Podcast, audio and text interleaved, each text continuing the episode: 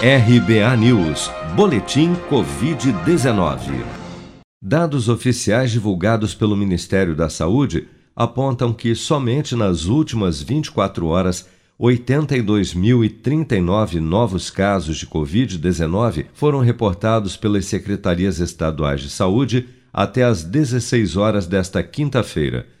No total, já são 15.894.094 diagnósticos confirmados de infecção pelo novo coronavírus desde fevereiro do ano passado. Somente de quarta para quinta-feira foram registrados mais 2.403 novos óbitos por Covid-19, elevando para 444.094 o total de mortos pela contaminação no país. Segundo as estimativas do governo, 1.064.038 pessoas seguem internadas ou em acompanhamento em todo o país por infecção pelo novo coronavírus. Até a noite desta quinta-feira, 41.089.722 pessoas, ou 19,4% da população do país, já haviam recebido a primeira dose de vacina contra a Covid-19 sendo que destes 20.207.698, ou 9,54% da população, também já foram imunizados com a segunda dose.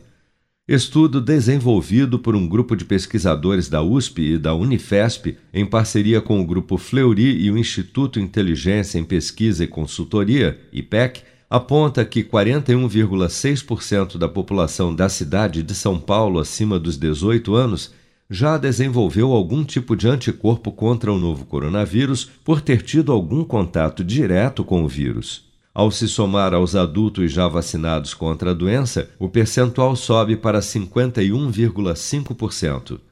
O número, no entanto, ainda não é suficiente para determinar que a cidade atingiu a chamada imunidade de rebanho, quando mais de 70% da população possui anticorpos contra o vírus.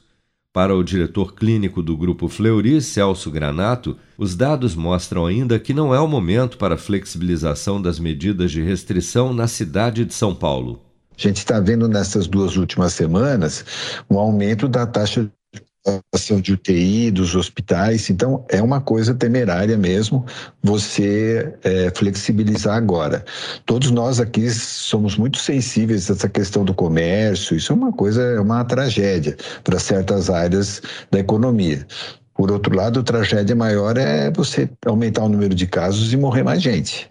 A presença de anticorpos contra a Covid é maior entre jovens adultos na cidade de São Paulo.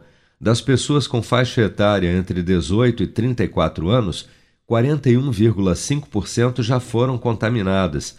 Já na faixa de 35 a 44 anos, este percentual já é de 51,3% na capital paulista.